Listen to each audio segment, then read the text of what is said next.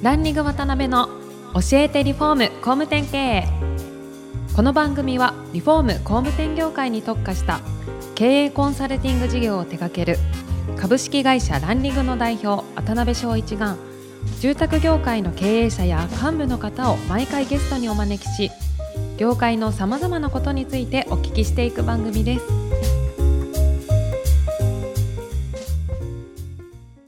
皆さんこんにちは。さあ今週も始まりました。ランニング渡辺の教えてリフォーム工務店経営。第118回目。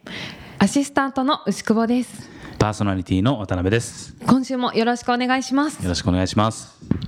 今回から4回にわたってご出演いただきますのは株式会社ロジック代表取締役の吉安社長です。吉安社長は熊本に拠点を持ちロジックという住宅会社を経営されています。日本の暮らしをデザインするアートカンパニーというビジョンを掲げ毎年150%成長中。2016年には設計事務所を立ち上げ事業をどんどん広げておられます。毎年3店舗以上のペースで出店される計画で2020年には九州全県に展開。2020年には500棟売上100億円を突破し上場も視野に入れておられます。そんな吉安社長には今回から4回にわたって人となりや現在までの足跡特徴的な取り組みや今後のビジョンなどじっくりお聞きしたいと思っています。よろしくお願いします。吉田社長よろしくお願いします。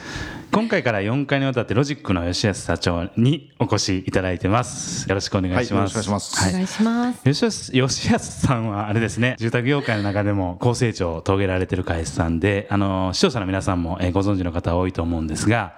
今回は1回目ですので吉安さんの人となりの部分ですね、はい。大生まれの部分とかいろいろお聞きできたらなと思ってます、はい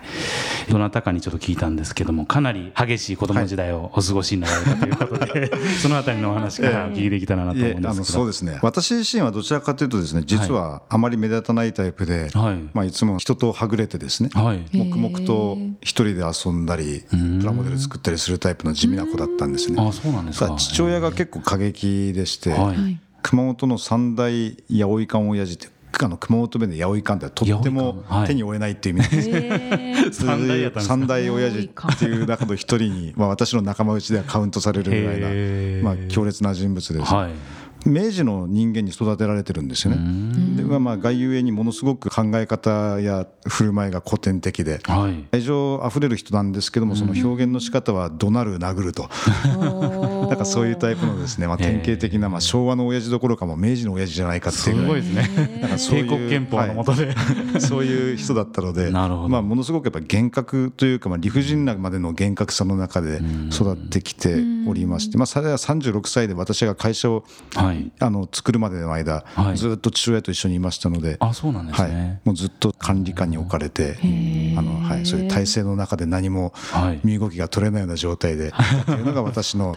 幼少期から独立までの、環境です。えー親父さんは事業をやられてらっしゃったはいんですか、そうですね。ああどんな、うんえーとですね、実は創業、今年でも101年になるんですけど、どこの町にでもあるようはない。ゼネコンといいますか、あの公共の土木とか建築をやるような会社ですね。なるほどなるほど、そしたらそのビジネスモデルでずっと続けられてる。ってそうですね。い。うことですね、なんかフェイスブックで本当金も希望もない20代30代を過ごされたって書かれてたんですけど、はい。それはやっぱりそういうこうそうですね、やっぱり何もかも管理されてましたので、私は確かですね、30歳ぐらいの時結婚した時の給与が、はい。えー、と月給が10万円ぐらいだったのを記憶してます。あそうなんですか、はよく生活できまあまあそうですね、はい。なんで10万なのかって言ったら、住宅ローン払って、はい。食費これぐらいだったら食っていけるだろうみたいな基準で、はい。まあ、私の手元に入るのは必要最小限のお金だけええまあ、でもこれもありがたいことなんですよ、はい。すごく管理している方なんですけども、私の父親っていうのは、うちの息子にお金渡してもろくなことをしないと。ああなるほどなるほど。いうことで、お金の使い道までしっかり管理されていましたと。え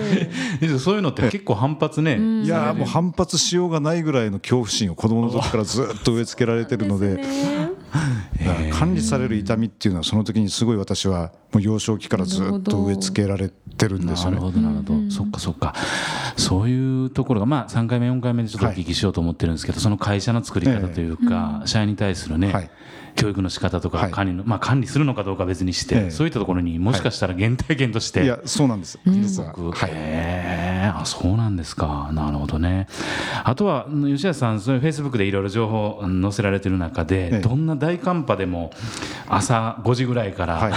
毎日走られてらっしゃるっていうことをお聞きして、はい。結構継続力とかそのあたりはいやそんなもの全くないんですよねもともとですあねそうなんですか、はい。でもやっぱりその自分でビジネスを起こした時に責任が伴ったわけですね。だからこういう商品を私は提供したいっていうはい思いが強くてでこういう会社にしたいでこういう社長でありたい。っはい。ていうそのブランディングのゴールにあるその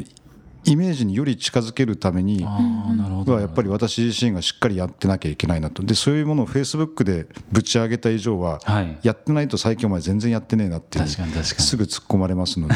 あれ日報みたいなもんです私なるほどなるほど。あそういうことだったんはい、ですね、多分だ誰よりも日報を真面目に書いてる社長じゃないかと私は思ってます。確かに。ほぼ毎日ねアップされてらっしゃいますよね。そうですああなるほど。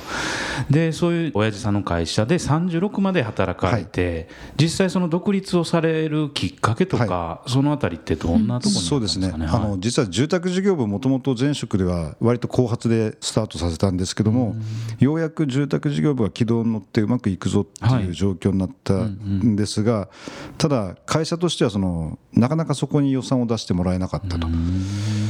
まあゼネコンってはい。受注するのにあんまりお金がかからないわけですよあーそうですね。いきなりその入札があってそれで仕事が取れたら、あのその仕事にまあ取り掛かれるわけですけども、はい。住宅事業ってやっぱりその人を育てて広告に資金投下するいろんなところにやっぱりお金が先に先にかかってきますので、なかなかそういうお金がかかるビジネスに対して会社がなかなか簡単にうんとは言ってくれなかった。ので、まあ、私なりに突っ張ってあの店に切ってやってたんです1年ぐらい、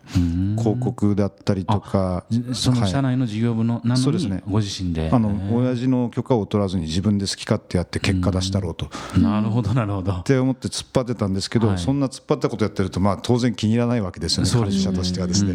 まあ、それで1年ぐらいやって、兵糧攻めには、具体的に言うとあの、給料1年ぐらい止められまして、どこと戦ってらっしゃったんですか。でそれ止められたんで、まあ、私も食うに食えなくなっていくわけですよ、でもそれはね。兵糧攻めですよね。でそれである日会社に帰ったら、はい。まあ、これあんまりね言うたらうちの家族があの聞いてたらどうか、事務所に帰ったらですね、はい。私はそうやって自分の店にを切って事業に資金を投下するということをやってたんですけど、まあ、本当今思うとバカみたいな話なんですけど、はい。父親の車と弟の車がですねある日新しい車に変わってたんだなるほどなるほど。いやちょっと待てと、はい。お前ら金なくて資金出してくんなかったんじゃねえのかと、っなるほどなるほど。ていうとこから感情的になりまして、まあ、気がついたらだいぶ暴れてましてね、あそうなんですか。まあ、そこら辺のガラス割っとったり体中いろんなとこからそれ、まあ、ガラス割るから当たり前なんですけど、はい血だらだら流してでこんな会社辞めてやるぞみたいなこと言ってたわけですよ。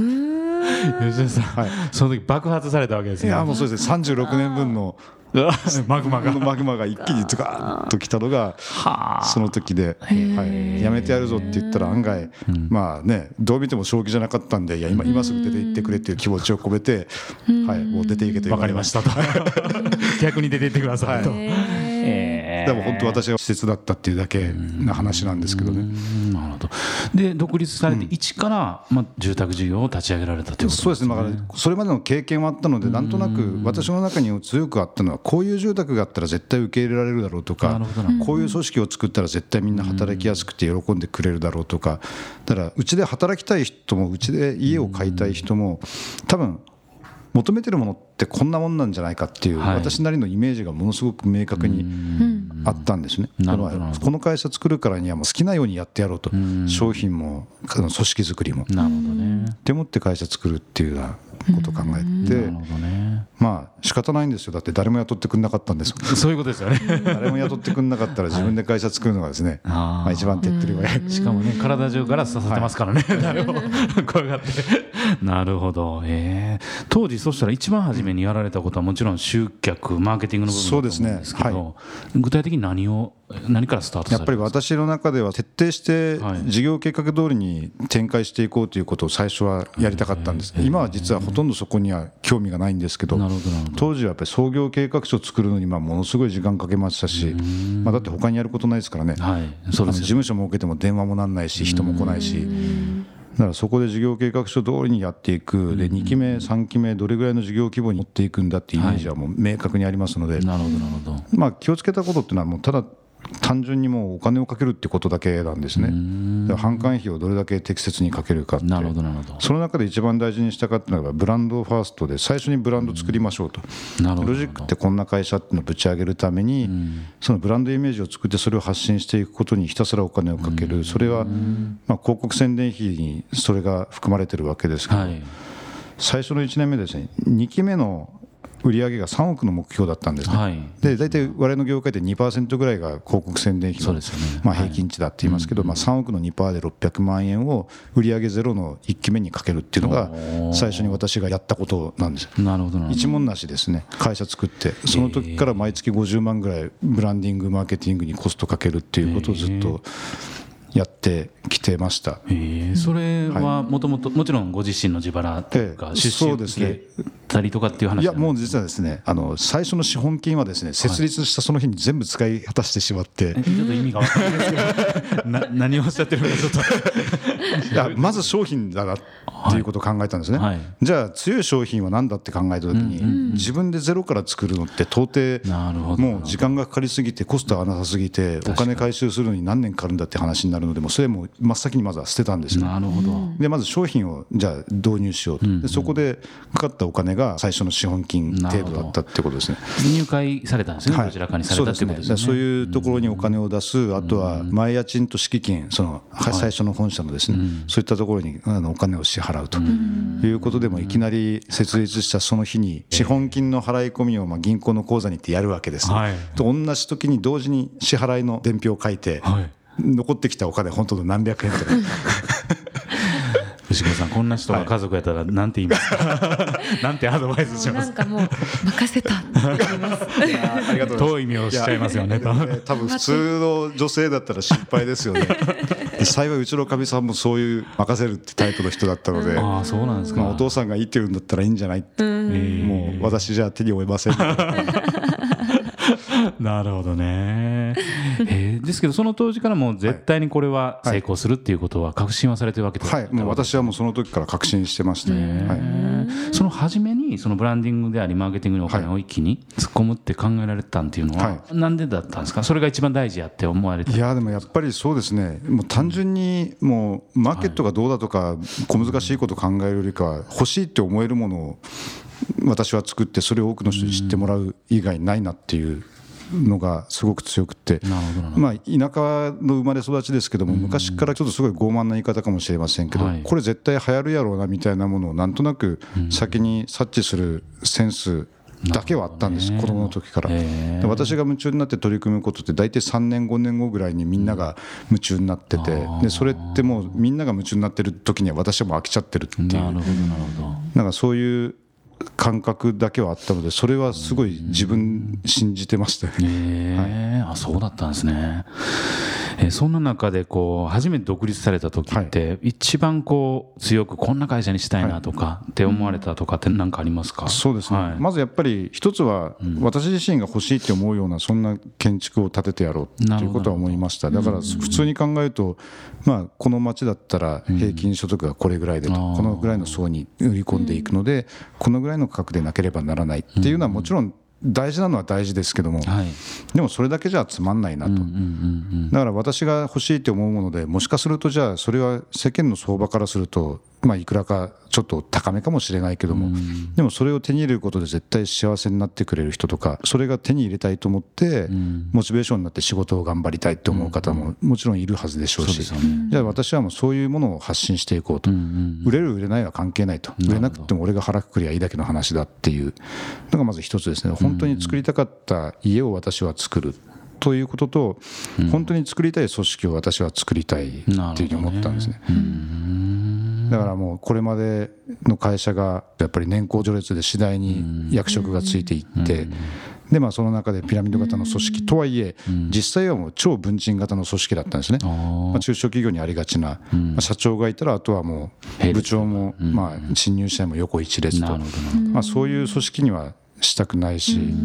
可能性をとにかく最大限に引き出せてあげれるような会社にしたい私自身がやっぱり36まで何の主張もできずに生きてきたことに対してすごい苛立ちがあったので、まあ、世間では言葉悪いけどこいつはもうダメ人間だって思われてるような子でもうちに来ると何か生かし方があるんじゃないかなでそういうものを引き出してあげれるような会社にしたいということが最初に思いましたね。なるほどなるほど。相当強い思いだったんでしょうね今のお話のそうですね。やっぱりもうなんでしょうやっぱり反動ですね。なるほどね。子供の時やられたことに対しての反動えー いやいや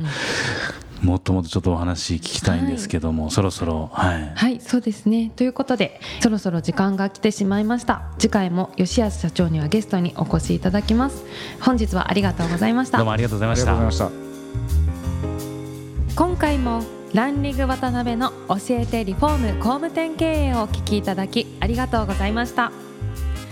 番組では渡辺や住宅業界の経営者幹部の方へのご質問を募集していますウェブサイトランリグにあるお問い合わせフォームよりお申し込みください。お待ちしています。